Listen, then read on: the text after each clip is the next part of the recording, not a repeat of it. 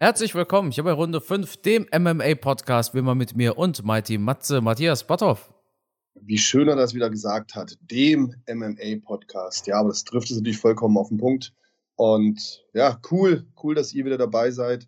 Schön, dass der Carsten Zeit gefunden hat. Und ich würde sagen, wir steigen gleich volles Programm ein, oder? Ja, Matthias, auch schön, dass du eigentlich Zeit gefunden hast, weil ich bin ja eher der mit der Freizeit und du bist hier der der den ganzen Tag schuften muss, arbeiten muss. Mit ganz vielen verschiedenen Projekten. Ja, mehr oder weniger. Hab ja auch noch die Kinder. Oh ja. ja. Und dafür hast du den Hund. Ja, das stimmt. Der ist, der ist auch nicht ohne. Auch ja. Matthias, ich habe gesehen bei deinem Instagram, du gibst bald ein Seminar. Ein Benefizseminar. Und zwar in Gudensberg. Meine Frage: Gudensberg, was ist die, die größte Stadt in der Nähe. Ich meine, klar, Gudensberg ist äh, eigentlich das, äh, der Hauptstandort ja, des deutschen Bodybuilding. Das ist ja die Sportschule Gudensberg. Aber was ist denn so in der Nähe? Wo ist Gudensberg? Die nächstgrößere Stadt ist Kassel. Kassel okay. ist circa zehn Minuten nördlich von Gudensberg. Okay.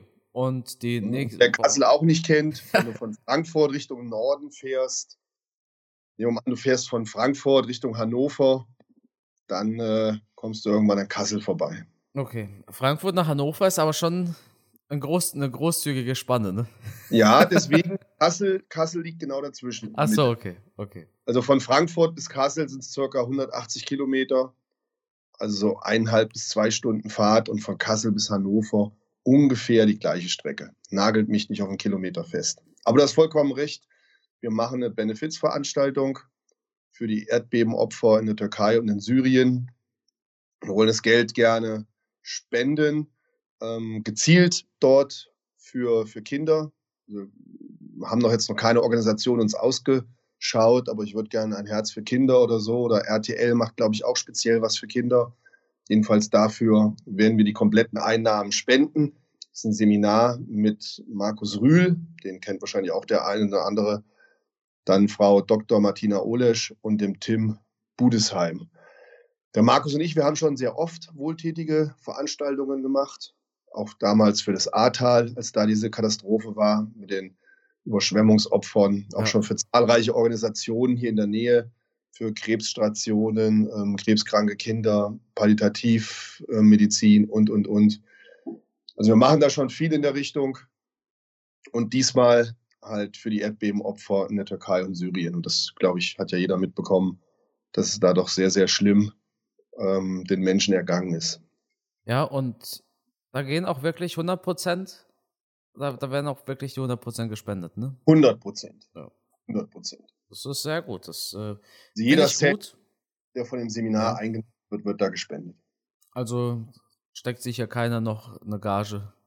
Nein, haben wir noch nie gemacht und äh, wird auch nicht passieren, um Gottes Willen. Das ist sehr gut. Und Tickets kann ich mir wo kaufen? Auf der Internetseite von rühl24.de. Wenn jetzt die Dr. Martina Olesch, viele werden sie wahrscheinlich nicht kennen. Ich habe sie ein paar Mal hier bei dir im Podcast erwähnt, weil ich ein großer Fan von euren Videos bin, die du mit der Martina Olesch machst. Sie hat auf ihrem YouTube-Kanal oder dem YouTube-Kanal von ihr und ihrem Mann auch teilweise sehr interessante Videos, manchmal ein bisschen trocken ähm, und teilweise sehr lang. Aber ich finde, das ist eine Frau mit wahnsinnig viel, viel Fachwissen.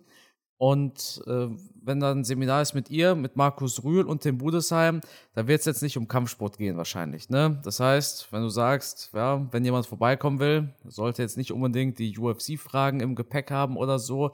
Was, kann man denn da mitnehmen, wenn ich da hingehe? Mit welchem Wissen komme ich da wieder raus? Also die Themen, die wir besprechen, beziehen sich natürlich alle auf den Bereich Bodybuilding, Fitnesssport und Ernährung. Wobei, wenn Markus Rühl und ich das Ganze machen, es halt oft sehr unterhaltsam ist. Das heißt, ich würde mal sagen, 50 Prozent Unterhaltung und 50 Prozent Wissen. Also ähnlich wie bei unserem Podcast. Ähm, wir glänzen ja auch nicht immer mit Wissen, aber zumindest mit Unterhaltung. Du, du zumindest nicht. Ich zumindest nicht, ja. Du bist ja auch voll drin im Thema. Du bist ja 100% äh, Profi-YouTuber. ähm, also es geht mehr in die Fitness- und Bodybuilding-Schiene, wobei ich auch sagen kann, die Martina betreut auch sehr viele Kampfsportler. Jetzt nicht, was den Bereich Training betrifft, aber Ernährung. Also gerade so Geschichten mit Gewicht machen, wieder aufladen. Ähm, das sind so ihre Themen. Also mit wieder aufladen meint man nach der Diät, kurz vorm Kampf, dem Körper wieder möglichst schnell Energie zuführen, dass man die 100% Leistung wieder bringen kann. Das ist halt dieses Aufladen nach der Diät. Dafür gibt es doch Infusionen. Natürlich, natürlich. Wäre natürlich die einfachste Möglichkeit. ja. ja. Also das sind schon auch Dinge, mit der sie sich gut auskennt. Und wer es nicht weiß, sie geht auch regelmäßig zu MMA-Veranstaltungen und Boxveranstaltungen. Echt? Ja, ja, die guckt zu. Also die war schon bei diversen Veranstaltungen hier in Deutschland, sei es jetzt bei NFC, Octagon. Bei Wheel of MMA war sie noch nicht, aber da werde ich dafür sorgen, dass sie demnächst auch dazu schaut. Ja, cool. Matthias, ich finde es eine coole Sache, auch dass ihr da wirklich 100% spenden wollt und nicht sagt, ja, komm vorbei, dann verdienen wir ein bisschen was und ein bisschen spenden wir, sondern dass ihr sagt, ey, wir, wir haben davon gar nichts, außer eben diese gute Tat, die wir vollbringen. Finde ich sehr löblich, Matthias. Dementsprechend, Leute, falls hier der ein oder andere Bodybuilding-Fan ist und mal die Legenden Markus Rühl, Matthias Botthoff und Tim Budesheim sehen möchte und viel Wissen mitnehmen möchte, geht vorbei nach Gudensberg. Irgendwo zwischen am, Frankfurt und Hannover. Am 2.3. Am 2. März, genau, genau. Leider ein Donnerstag. Wir haben so kurzfristig die Halle zu keinem anderen Termin ja. mehr bekommen und mussten daher auf den Donnerstag ausweichen. Aber ich wollte jetzt auch nicht zu viel Zeit verstreichen lassen. Dann ist es vielleicht auch nicht mehr so in den Köpfen drin von den Menschen. Das, das Schicksal, was da vielen ähm, mhm. zu tragen gekommen ist, dass die Menschen das einfach vergessen haben. Dann, äh, Erdbeben, was machen die da jetzt ein Seminar, ist doch schon rum. Deswegen habe ich gesagt, komm her, wir müssen jetzt ein bisschen Zeitdruck machen und haben uns daher für einen Donnerstagabend entschieden. Schön. Ich bin gespannt. Gut. Matthias, wie schaffen wir das jetzt von einem so ernsten Thema rüber zu schwenken auf die UFC Fight Night am Wochenende? Ja, das ganze Leben ist halt extrem ernst ja. und wir haben nicht nur Schicksalsschläge in der Türkei und in Syrien, auch in Deutschland, überall auf der Welt es wird immer schlimme Dinge geben, die passieren und jedes Einzelschicksal, was irgendwo einem widerfährt, ist sehr schlimm. Aber es gehört zum Leben dazu, wie auch die positiven Dinge. Und deswegen muss man sich auch immer wieder mit positiven Dingen beschäftigen, um halt irgendwo ein Gleichgewicht zu bekommen. Wenn wir jetzt sagen würden, überall ist Krieg, überall sind Schicksalsschläge, dann könnten wir alle sofort das Buch zumachen und würden nur noch deprimiert zu Hause auf dem Sofa sitzen. Das darf natürlich nicht passieren. Wir müssen immer wieder versuchen, mit mit schönen Erlebnissen, mit guten Dingen, dem ganzen Schlechten, was auf der Welt passiert, ein bisschen entgegenzuwirken. Und wenn es halt dann nur eine Stunde Podcast ist, wo ich mich mal vom Alltagsstress ablenken kann, wo ich mich einfach ja entspannen kann und einfach mal dem, dem Geschwätz der Unterhaltung vom Carsten und vom Matze zuhöre. Und wenn ich da ein klein bisschen beitragen kann für einen entspannteren Alltag, dann ist unsere Aufgabe mit dem Podcast schon erfüllt, oder? Ja, also neben der Tatsache, dass wir 5000 Euro pro Episode verdienen, ist es diese schönere Sache, diese schönere Sache im Leben auch wichtig. Ja, das Problem ist nur, wenn wir jetzt rüberschwenken wollen zu schöneren Sachen, da können wir ja eigentlich gar nicht mal wirklich über die letzte UFC Fight Night sprechen, mit ein paar ganz wenigen Ausnahmen eigentlich, die wir drauf hatten. Denn es hat schon was zu bedeuten, wenn man eine Fight Night hat und nach dieser Fight Night zwei Kämpfer, die auf dieser Fight Night gekämpft haben, nicht mehr Teil der UFC sind, oder? Ich denke, der erste Fighter, wir haben gerade noch über das Bodybuilding gesprochen. Ihr habt da jetzt, ich meine, da ist jemand arbeitssuchend, Matthias. Vielleicht hättet ihr so einen Short-Notice-Teilnehmer noch in den USA, der nur auf deinen Absolut. Anruf wartet. Und zwar hatten wir William Knight gegen Marcin Prachno. William Knight mit einer brutalen Physis und da würde es mich natürlich sofort interessieren, deine Einschätzung, Matthias, weil William Knight ist schon sehr, sehr überdurchschnittlich gebaut. Obenrum für einen UFC-Fighter. Obenrum. Also, ja. also ganz ehrlich, Carsten, ich habe natürlich den Kampf gesehen oder ja. das da passiert ist im Käfig. Kampf, vielleicht nur von einer Person, aber dazu gleich noch mehr. Nur im ersten Moment, ich, ich bin ehrlich, im ersten Moment habe ich gedacht, ganz spontan, wie hat er den Dopingtest geschafft? Echt? Das war also vor die ersten Gedanken, die mir in den Kopf geschossen haben, weil diese Muskelmasse, die er mitbringt, das ist auf naturalem Weg schon wirklich fast unmöglich zu erreichen. Fast unmöglich. Es gibt immer diese genetischen Freaks auf unserem Planeten, ähm, die durch irgendwelche körperlichen Anomalien uns schocken. Aber er wäre halt so ein Typ. Weil diese Muskelmasse zu erreichen, also wenn du davon 100 Bodybuilder fragen würdest, ich glaube 99 würden sagen, ja, der ist auf, auf Stoff, auf Anabolika. Und das war auch der erste Gedanke, der mir in den Kopf geschossen ist, bin ich ganz ehrlich. Ja, spannend. Und äh, du bist ja beides, Bodybuilder und Kampfsportler. Wie sehr schaden so viele Muskeln deinen Fähigkeiten im Käfig? Die schaden eigentlich extrem. Also es ist jetzt kein Vorteil, nur weil du diese Muskelberge hast. Denn ganz klar, viel Muskulatur verbraucht viel Energie. Das heißt, unter Umständen ist der, nicht böse gemeint, der etwas fettere Athlet, der das gleiche Gewicht hat, leistungsfähiger als der Athlet, der aussieht wie ein Bodybuilder. Hinzu kommt natürlich auch, dass diese Muskulatur ja in sich auch sehr stark arbeitet. Das heißt, wenn ich einen starken Bizeps habe, habe ich einen starken Trizeps, die Antagonisten arbeiten wieder gegeneinander. Das heißt, der ganze Körper ist permanent unter Spannung, ähm, ein hoher Energieaufwand. Der Bodybuilder ist demzufolge nicht so leistungsfähig wie vielleicht der Sportler, der das gleiche Gewicht hat und ein klein bisschen fetter ist unter Umständen. Das ne? ist immer eine Frage natürlich dessen, wie man trainiert ist und in welchem Rahmen. Wir haben ja auch im Ringen sehr muskulöse Athleten, die äh, teilweise aussehen wie Bodybuilder, die trotzdem ihre Leistung bringen können. Wie gesagt, ich sage immer nur, es kann zum Nachteil sein. Und gerade bei Sportarten, wo du auch im Ausdauerbereich stark tätig bist, mit viel Bewegung, also Beinarbeit, mit Kicks arbeitest, mit Fauststößen, mit äh, arbeitest, kann es definitiv zum Nachteil sein, wenn du diese Muskelmasse hast. Das Problem von William Knight war ja jetzt gar nicht mal, dass er keine Ausdauer mehr hatte, sondern dass ihm was anderes gefehlt hat, und zwar die Lust zu kämpfen.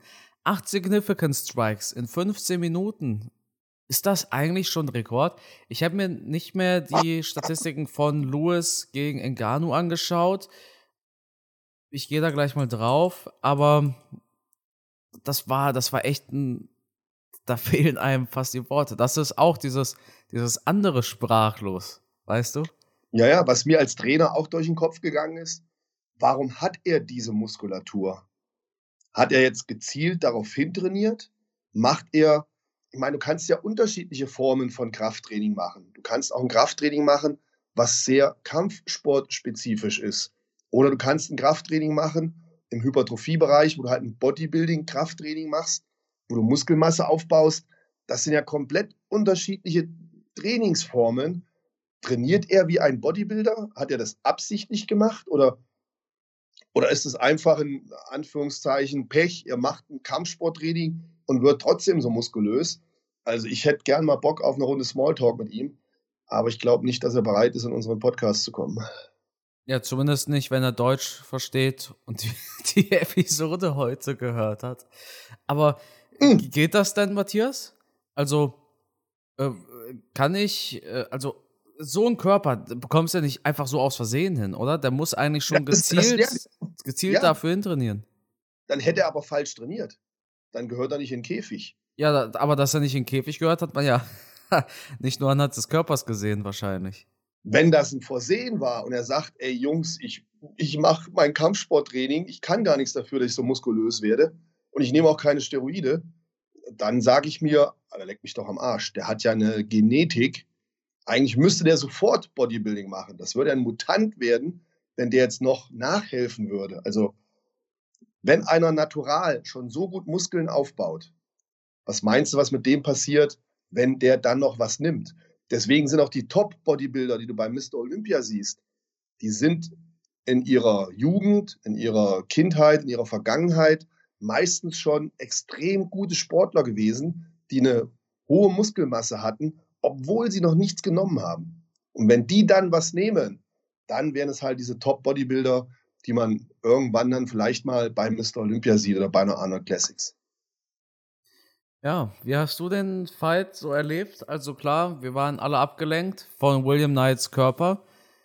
Ich meine, gut, im Fight an sich gab es ja auch nicht viel, wo man hinsehen konnte. Da ich hat bin man wahnsinnig viel, geworden. da hat man echt viel Zeit zum Nachdenken gehabt. Ne?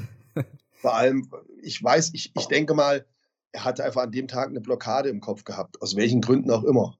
Da war irgendeine Blockade im Kopf, weil der kann ja kämpfen, sonst wäre er nicht bis in die UFC gekommen. Nur was er da gezeigt hat, war ja fast schon eine Art Arbeitsverweigerung. Wie so ein Pferd, was vorm Hindernis steht und nicht drüber springen will aus irgendwelchen Gründen. Und hier hat er ja auch einen Gegner gehabt, der es ihm ja eigentlich einfach gemacht hat. Marcin hat ja die ganze Zeit in den gleichen Techniken gearbeitet. Ja, mit Low Leg Kicks, ja. Und die, die weiß ich doch zu kontern. Die kann ich doch auch mal blocken. Vielleicht nicht jeden von diesen 120.384 Low Kicks. Aber ich weiß doch, wenn er jetzt wieder einen Low Kick macht, wie ich das Ding zu kontern habe. Und dann gehe ich doch irgendwann auch mal das Risiko ein, ähm, der macht einen Low Kick und ich komme mit der hinteren Gerade, mit einer Overhand, mit einem Schwinger und knalle da mal rein mit der Power, die ich habe. Aber hier kam irgendwie auf keinen dieser Low Kicks eine Reaktion. Auch kein Block, auch keine Ausweichbewegung. Also wenn ich sein Coach gewesen wäre, ich, ich wäre da irgendwann in den Käfig gesprungen. Ja. Weiß nicht, was los war. Irgendein Problem im Kopf, weil die körperlichen Fähigkeiten, auch mit dieser Muskelmasse, die hat er ja. Er hat ja in der Vergangenheit schon bewiesen, dass er kämpfen kann. Das war seine dritte Niederlage in Folge. Jetzt ist er raus aus der UFC. Äh, Nicht unbedingt wegen diesem Fight, also wahrscheinlich schon wegen dem Gesamtergebnis, aber sein Vertrag ist halt ausgelaufen.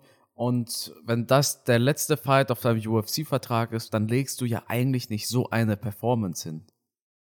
Ja, Ne? Das war wirklich dann Ganz, gehst ganz- du eigentlich all in. ja, all in, ja. Selbst wenn du dann verlierst, bin ich mir sicher, dass jemand mit der Statur, der Optik, dann von Dana White noch einen Vertrag bekommt. ja. Wenn du spektakulär ablieferst und verlierst, ist das der UFC dann auch egal. Dann kriegst du noch mal einen vierten, fünften Kampf. Ja, die Optik hat er ja. Er Auf jeden zieht, er zieht die Leute an, die, er zieht die Blicke auf sich, ne? Ja. Ja. Gut, dann hatten wir ebenfalls Hussein Askarbov. 23 zu 0 stand er. Er traf auf Jamal Emmers. Jamal Emmers, ein guter Fighter, hat auch mal gegen Corey Sainthagen gewonnen tatsächlich. Das muss man erstmal schaffen. Hat eine Split-Decision-Niederlage gegen Giga Chikadze. Hussein Askarbov hat keinen Gegner mit Rang und Namen, aber 23 hat er besiegt. Aber scheinbar war Jamal Emmers eine Hausnummer zu groß für ihn. Ja, hier kommt halt wieder das zum Tragen, wo wir uns schon das eine oder andere Mal drüber unterhalten haben. Es ist keine Schande zu verlieren, wenn du gute Gegner hast und gegen die verlierst, wie jetzt zum Beispiel ein Tony Ferguson oder ein Connor. Alles kein Problem. Bei Askarov, da wissen wir halt nicht, was hat er für Gegner in der Vergangenheit gehabt. Und genauso wie man dann Niederlagen nicht überbewerten darf, darf man vielleicht auch Siege nicht überbewerten. Ja. Also wir können nicht sagen, nur weil ein Tony Ferguson, okay, da ist jetzt ein Extremfall. Aber wir haben ja, wir haben ja schon oft Kämpfer gehabt, die ein, zwei, Michael Chandler zum Beispiel. ja. Der hat ja mal gewonnen, mal verloren. Ähm, aber da kannst du jetzt nicht sagen, ja, der hat jetzt einen schlechten Kampfrekord oder ist ein schlechter Kämpfer, weil er jetzt drei, vier Mal verloren hat. ja. Er hat ja gegen die Besten gekämpft. Man muss es immer im Kontext sehen. Genau, und im Umkehrschluss, wir haben natürlich ein Riesentalent hier gehabt und ich bin mir auch sicher, diese 20, 23 Kämpfe waren jetzt nicht nur Gurken dabei, aber es waren vielleicht Kämpfer, die dann doch nicht das Niveau hatten, wie das, was wir jetzt an der UFC haben. Vielleicht war er auch einfach zu aufgeregt, nervös, das kann ja auch damit reinspielen. Es war jetzt keine Blamage, es war ja ne, ein Kampf, der über die Punkte entschieden wurde zahlreiche Faktoren, die da mit, mit reinspielen. Aber ja, insgesamt schon eine Überraschung am Ende des Tages, oder? Absolut. Weißt du, was auch eine Überraschung war? Der Main Fight. Ja, die nicht. 23-Jährige. Hatte ich an den letzten, an den letzten Podcast. Ich habe Ich habe tatsächlich war das mein erster Gedanke. Als ich gesehen habe, Blanchfield gewinnt in einer wirklich Top-Performance gegen Jessica Andrade, mein erster Gedanke war, der Bothoff hat's gesagt. Ja. Der hat's gesagt, Andrade kommt hier viel zu früh zurück. Der hat das genau so vorhergesehen. Und am Ende des Tages hast du auch recht behalten. Andrasch sah nicht gut aus gegen Aaron Blanchfield. Denkst du, es liegt wirklich an dem Grund, dass sie vor ein paar Wochen erst gekämpft hat und dass sie dadurch Blanchfield vielleicht auch unterschätzt hat? War klar, 23 und so. Ja, ich denke schon, ein bisschen unterschätzt, weil sie kann nicht auf dem, auf dem Leistungsniveau gewesen sein wie in ihren vergangenen Kämpfen. Das glaube ich einfach nicht.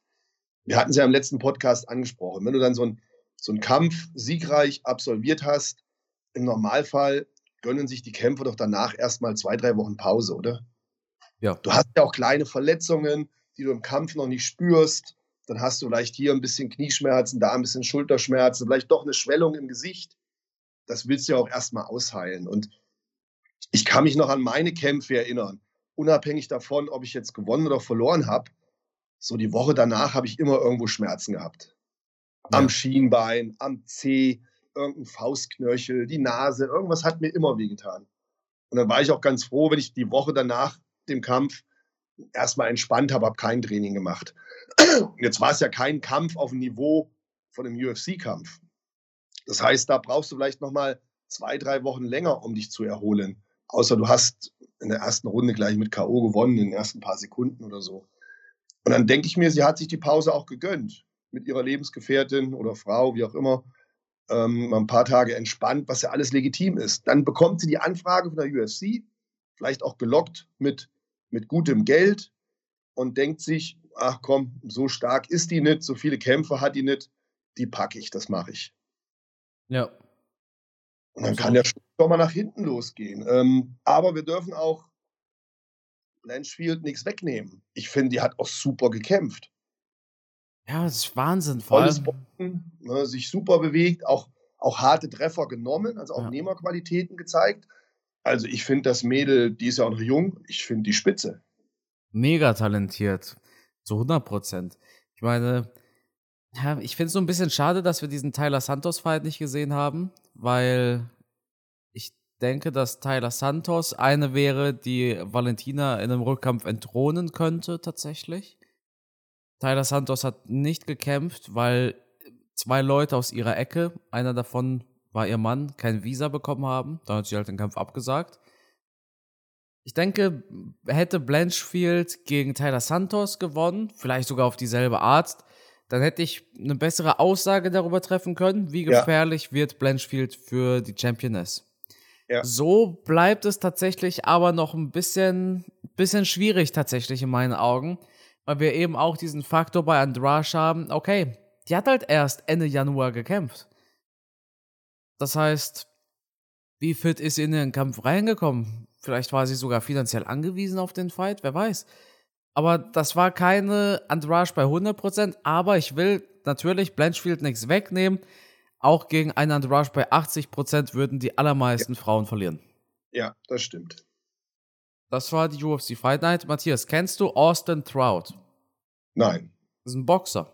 Austin Trout ist ein Boxer. Boxte sogar einmal gegen Canelo. Ah.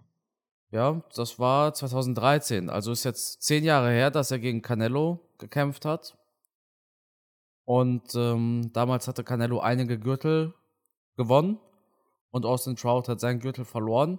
Austin Trout kämpfte aber nicht nur vor zehn Jahren gegen Canelo, sondern auch vor ein paar Tagen gegen, na, Matthias, welche UFC-Legende stand im Bärnackelring? Ach, das wollte ich mir noch angucken, habe ich aber zeitlich noch nicht geschafft. Stimmt, da war bei, bei äh, Bärnackel waren zwei, drei interessante Kämpfe mit ja. ehemaligen UFC-Fightern. Ich habe es aber noch nicht gesehen, ehrlich gesagt. Das war Diego Sanchez, der gekämpft hat. Wir hatten übrigens ebenfalls Greg Hardy, der gekämpft hat. Genau, ja, unser ehemaliger Footballspieler ja. und angeblicher Frauenboxer. Ja. Und John Dodson. Nee, Moment, John Dodson ist nicht der John Dodson, oder? Doch, doch, nee, das ist der, der John Dodson. Echt? Doch, doch. Ja. Hm? Der Kleine. Ja, ja, ja, ja. ja. Der ist, ja. Ja, doch, ich, ich hatte das gelesen, dass doch einige UFC-Fighter da mit in den Käfig steigen, äh, in den Ring steigen. Hab's aber noch nicht gesehen. Kann ich jetzt davon erzählen oder nehme ich dir dann die ganze Freude? Na, na. Nimm mir ruhig die Freude. Also, ich weiß nicht, ob ich das zeitlich noch, auf den Schirm kriege. Greg Hardy wurde böse ausgenockt von ähm, Josh Watson. Josh Watson hat keine Wikipedia-Seite, ich kenne seinen Gegner nicht. Soll aber scheinbar schon länger dabei sein. Also ich habe schon auf Twitter ein paar ganz, ganz alte Clips von ihm gesehen. Soll also jetzt kein Nobody sein, aber jetzt natürlich auch niemand, der irgendwie auf UFC-Niveau gekämpft hat. Ich hoffe, er war nicht auf UFC-Niveau. Greg Hardy hat verloren. Eine herbe Niederlage für ihn, aber meine Güte. Er bekam eine gute Promo damals von der UFC. Dann ging es aber wirklich bergab. Kennst du noch diese Inhaler-Geschichte? Ja, ja, ja, ja. Wo dann während dem Kampf mal ja. Schub und dann, genommen hat. Und dann sagt er noch, USADA approved. das, es war nicht USADA approved. Ja.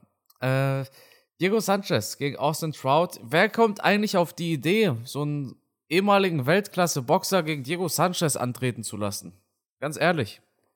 Also ich, ich kenne das Ergebnis des Kampfes nicht, aber ich, wenn ich jetzt tippen müsste, das Ergebnis wäre für mich eigentlich ganz logisch. Also ich kann mir nicht vorstellen, dass Diego Sanchez, ja, das war ein sehr guter Kämpfer. Das ist schon lange her.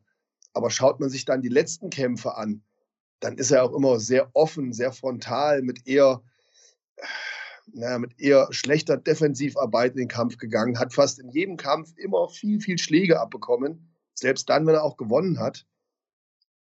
Also ich, gegen einen guten Boxer, den dahin zu stellen, das kann nicht funktionieren. Dr. Stoppage. Es war ein Dr. Stoppage in der vierten Runde, weil Diego Sanchez einfach so krass verprügelt worden ist. Jetzt gibt es aber eine offizielle Beschwerde. Und zwar hat man Clips wie die Ecke von Austin Trout, Austin Trouts Schultern mit Vaseline beschmiert. Das geht nicht, denn Clinchen gehört dazu. Und Diego Sanchez sagte, hätte man nicht clinchen dürfen, hätte er diesen Fight gar nicht angenommen. Und deshalb äh, ging das Clinchen ja nicht durch diese Vaseline oder wurde sehr stark erschwert. Jetzt wurde offiziell Beschwerde eingereicht. Ich sag dir ehrlich, wenn da gecheatet worden ist, das ist natürlich blöd, aber Diego Sanchez könnte auch gegen einen furztrockenen und ohne Vaseline beschmierten Austin Trout wahrscheinlich nicht mal nicht mal eine, eine Runde gewinnen, weißt du? Ja, aber wie viel, wie viel macht das Clinchen denn bei einem Boxkampf aus? Für Diego Sanchez sehr viel. Deshalb hat er verloren. ja, also ich, die sind ja eh klatschnass geschwitzt und es kommt ja jetzt nicht zu Takedowns oder zu, wie lange wird da geklincht und eigentlich ist ein Festhalten eh nicht erlaubt. Es ist ja nur eine Art, um, na, nicht mal eine Umklammerung, sondern nur, du darfst ja nicht mal richtig zugreifen. Also, ja gut. Wie auch immer, soll sich jeder sein eigenes Bild davon machen, wie viel die Vaseline jetzt dazu beigetragen hat, dass Diego Sanchez verloren hat. Ja, sehr, also sehr viel, laut Diego Sanchez. Matthias, Natürlich. Wir haben eine kommende UFC Fight Night. Ryan Spann gegen Nikita Krylov ist das Main Event. Dann haben wir ebenfalls Augusto Sakai gegen Dontae Mason. Ja, wahrscheinlich solider Fight im Heavyweight. Wir haben Jordan Levitt, der kämpft besser bekannt als der Ex-Gegner von Paddy Pimblett. Wir haben als Co-Main Event Andre Muniz gegen Brandon Allen. Ja, ein Fight Night steht wieder an. Klar, ne? Eine Woche vor John Jones seinem Comeback braucht man eine kleine Verschnaufpause. Denn dieses Comeback wird eine dicke Sache. Aber wir wollen noch nicht über Jones sprechen, sondern erstmal über Krylov gegen Ryan Spann. Ryan Spann hatte zuletzt gegen Dominic Reyes gewonnen mit einem brutalen Knockout-Sieg. Haben wir alle gesehen, haben wir alle ein bisschen bemitleidet. Nikita Krylov auf der anderen Seite kämpfte im Oktober gegen Volkan Özdemir und konnte gegen Özdemir gewinnen.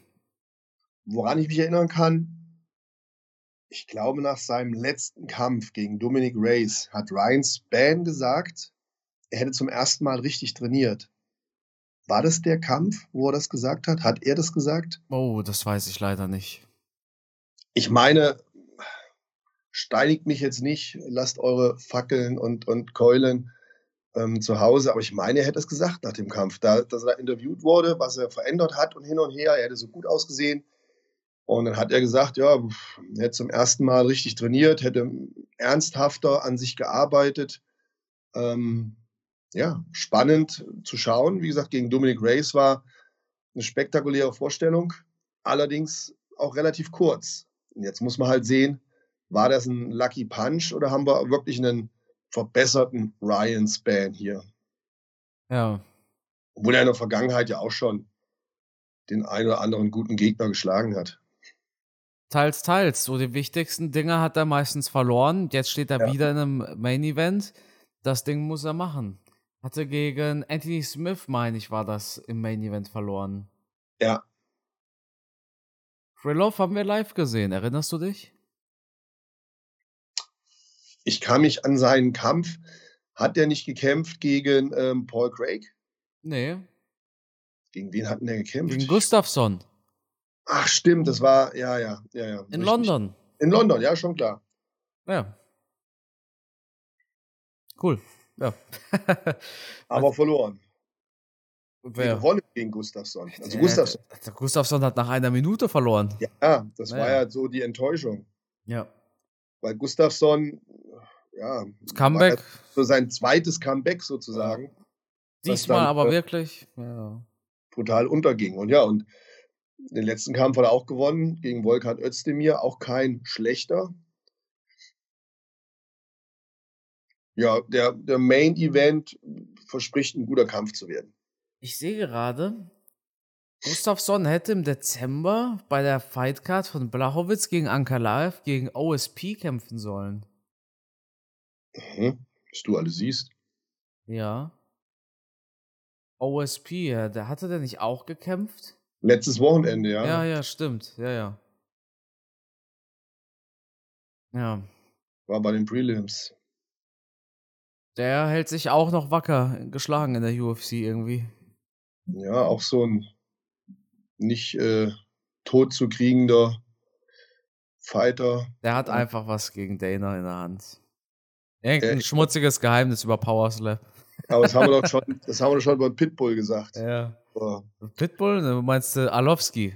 Alowski, André Alowski. Nee, ja. das war Sam Elvey war das, der, der da was in der Hand haben musste.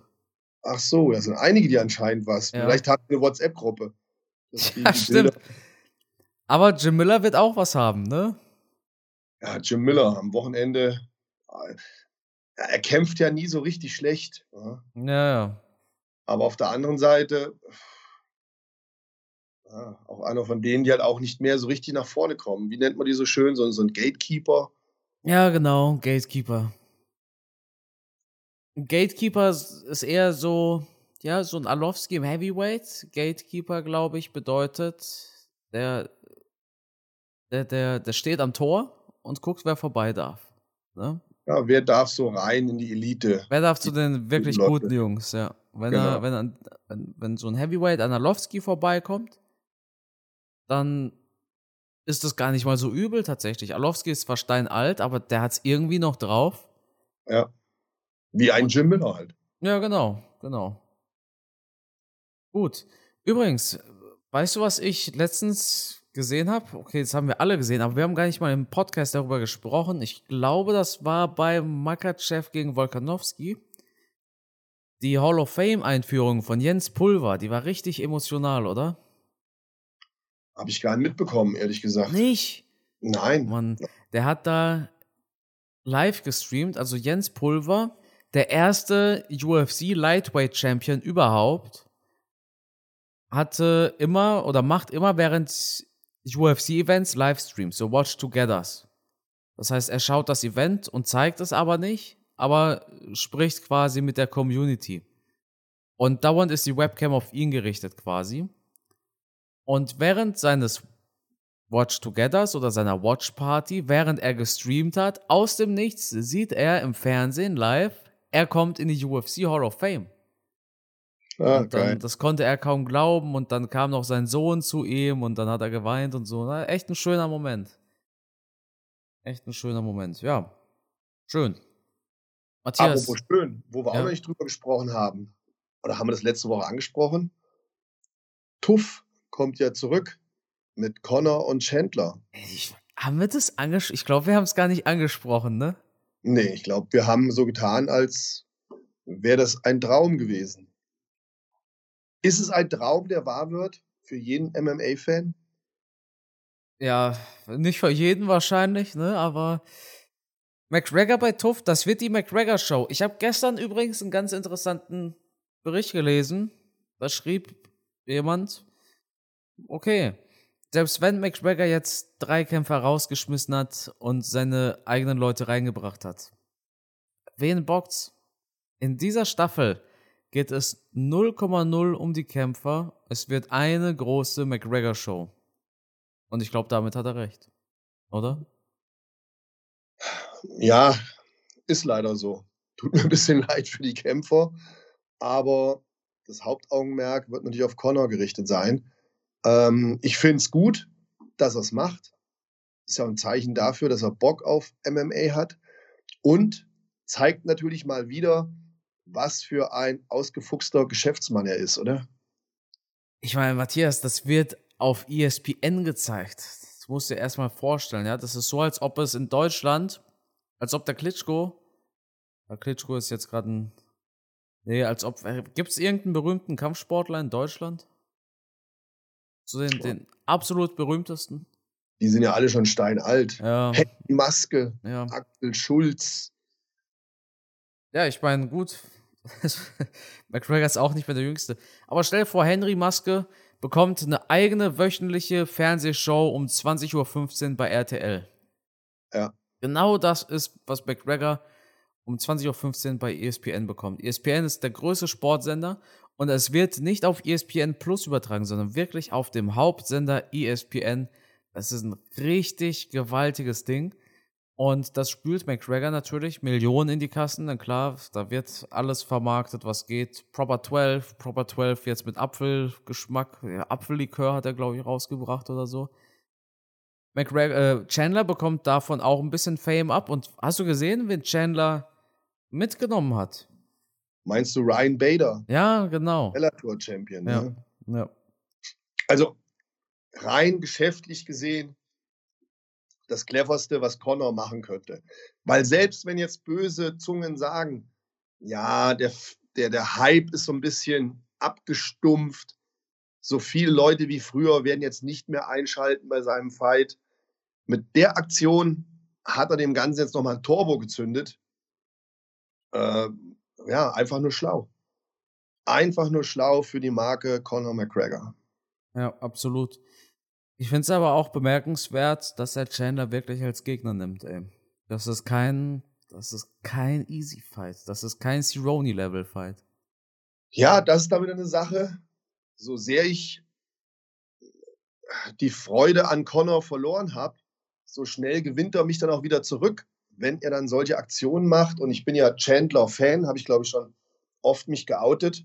Und ich finde es auch ein super Fighter, also eine echte Maschine. Ähm, die Eier musste er erstmal haben, um so einen zu kämpfen. Auf der anderen Seite, wenn er jetzt einen schlechteren Gegner genommen hätte, in Anführungsstrichen schlechter, gibt es in der UFC in den Top 10, in den Top 15 schlechte Kämpfer? Hm, Nee. Wahrscheinlich nicht so wirklich. Nee. Schon gar nicht in der Gewichtsklasse, wo wirklich viele, viele gute sind. Also, das hätte ihm ja auch nicht zu Gesicht gestanden, wenn er da irgendjemand anderen genommen hätte. Und wer weiß, wie viele Kämpfe er noch im Tank hat. Also, warum sich dann verschwenden für, für Leute, die vielleicht nicht so einen Namen haben wie ein Michael Chandler? Also, auch hier denke ich mal, ähm, es zeigt, dass Connor Eier hat und dass er halt auch dieses, diesen Geschäftssinn hat. Denn ein Chandler wird auf alle Fälle jemand sein, der nicht auf Sicherheit kämpft. Das wird einer sein, der abliefert, der spektakulär kämpfen will. Ja. Zu 100 Prozent. Und das ist für die Einschaltquote, ist es natürlich super. Ja. Und Chandler ist ein Typ, mit dem kannst du dich in Anführungsstrichen vor der Kamera streiten, aber wenn der Kampf rum ist, könnte ich mir vorstellen, dass Connor und Chandler gute Freunde werden. Weil Chandler hat in der Vergangenheit immer nur positiv von Connor gesprochen. Ja, ja, klar redet er. Ja, aber es ist bemerkenswert, dass er so lange auch es geschafft hat, auf den Beinen zu stehen und nicht auszurutschen. Klar, klar schwärmt er von McGregor und Chandler schwärmt von Dana White und Dana Natürlich bekommen die Kämpfer nicht zu wenig bezahlt. Das ist, das ist, also Chandler ist wirklich schon sehr oft der UFC richtig krass reingekrochen, ja. Aber was lernen wir daraus? Ihr müsst euch einfach nur überall durchschleimen. Am Ende bekommt ihr einen McGregor-Fight. Sei aber Chandler auch gegönnt. Muss natürlich auch dazu sagen, Chandler ist ein absolut geiler Fighter. Chandler, seine Kämpfe sind must watch. Die musst du dir ansehen, sonst verpasst du das Hauptthema auf dem Pausenhof am Tag danach. Wenn jetzt die UFC ein bisschen bekannter wäre in Deutschland. Chandlers Fights sind immer Fight of the Nights. Zum einen bekommt er deshalb den McGregor-Fight, zum anderen aber natürlich auch, ne, weil er immer so gut geredet hat. Aber Matthias, dass McGregor mit einem Gegner von sich mal befreundet sein wird, das, da, da, das passiert nur nachts, wenn wir am Träumen sind. Ja, ja wobei äh, gegen Donald Cowboy Cerrone, die war danach war ja auch Friede, Freude, Eierkuchen im Käfig, Fotos gemacht mit der Familie. Also ich könnte mir schon vorstellen, dass es beim Chandler-Kampf genauso abläuft. Die werden sich buffen in der Serie. Da werden ja auch mal aneinander geraten. Aber ich denke, das wird alles sehr Hollywood-like sein und nach dem Kampf ähm, werden sie sich gut verstehen. Wenn Connor gewinnt.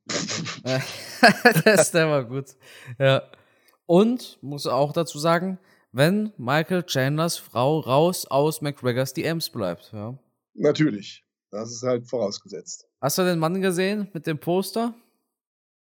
Ja, ich mag sowas ja gar nicht solche, solche Beleidigungen und, und öffentlichen Sachen, wenn dann Familie und Kinder dabei sind und andere Menschen drumherum. Du stehst halt als, als derjenige, der beleidigt wird, stehst du halt immer doof da, finde ich. Machst du nichts, ärgerst du dich den ganzen Tag, machst du was, machst du dich vielleicht strafbar oder gibst dich auf das Niveau von solchen Leuten hinunter. Du solltest da eigentlich drüber stehen, das fällt dir dann aber schwer deswegen, ich, ich finde es unangenehm, ich finde es peinlich und ja, da müsste es Security geben, die den gleich schnappen und äh, ihm mal mit dem Gummiknüppel einmal auf den Kopf hauen. Ja. Gut. Das gehört da einfach nicht hin. Das ist so ein Umzug gewesen, so eine Familiengeschichte. Und dann kommt da irgendein so Idiot und will dich da bloßstellen und provozieren. Und ja. ich, ich finde das einfach, du musst auch mal als, als Star oder als Kämpfer, auch wenn ich dich nicht mag, musst du doch irgendwann auch mal ein bisschen Privatsphäre haben und ein bisschen Privatleben und nicht immer irgendwelche Leute, die, die auf dich draufklopfen oder dir zeigen, was du für ein Arschlochtyp bist. Ja.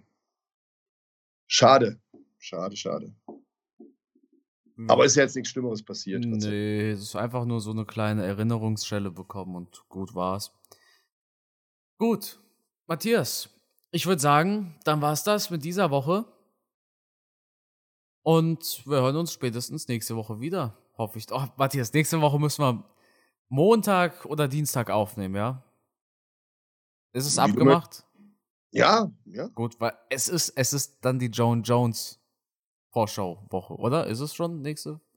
Ja, ja, ja, nächste, ja. Matthias, in einer Woche kämpft John Jones. Wahnsinn. Ich, ich werde hibbelig, wenn ich dran denke. Endlich. Oh ja, da werde ich auch nervös werden von dem Kampf. Da werde ich auch nervös werden. Aber Alter, ja. darüber sprechen wir nächste Woche. Wir wollen ja, dass ihr wieder einschaltet, dass ja. ihr eine weitere Podcast-Folge von uns ähm, anhört. Ja, Dankeschön an alle fürs Zuhören. Matthias, Dankeschön wieder mal für deine Zeit und das Schlusswort, das gehört natürlich dir. Vielen Dank fürs Zuhören. Ich hoffe, wir haben euch gut unterhalten. Ihr habt ein bisschen Spaß gehabt mit der Folge. Und ich freue mich drauf, wenn ihr nächste Woche wieder einschaltet. Bis dahin, alles Gute und denkt dran, nächste Woche werden wir euch sagen, wie John Jones Cyril Gahn besiegen wird. Glaube ich, zumindest. Naja, lasst euch überraschen. Ich freue mich drauf. Bis dahin, ciao.